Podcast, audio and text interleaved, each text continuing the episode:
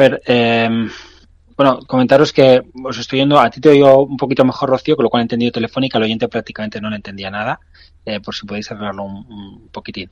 Eh, a ver, Telefónica eh, se enfrenta a su medida de 200 sesiones, eh, la ha dejado atrás, eso es positivo para el valor, lo hace hoy con una vela de escape, pero es una vela poco concluyente, es una vela de onda alta y, y no parece el, el, tipo de patrón en ruptura que quieres ver. Mañana a lo mejor tenemos una fuerte subida y ya está.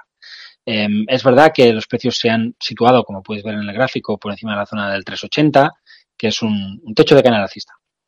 Esto nos lleva al debate de ajustar o no ajustar dividendo. Este techo de canal alcista no existe si no ajustas dividendo no está, es decir, verás un gran doble suelo y no tienes esta resistencia. Aquí, en la zona del 380, hay mucha resistencia si tomas en cuenta eh, este, este ajuste.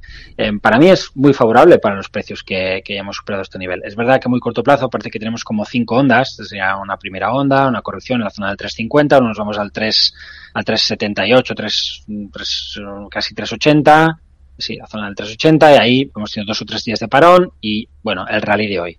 Y eso podría ser un movimiento en 5, en, en, muy corto plazo, lo que viene desde el 3,40 y poco hasta el 3,90 y algo. Con lo cual es normal que el precio pues se pare a muy corto plazo, consolide y luego quizá quiera, quiera seguir subiendo. Pero el progreso de Telefónica es, es muy notable, eh, se produce desde zonas de soporte intermedio bastante fuertes y, y está pues empezando a, a ser capaz de batir resistencias intermedias importantes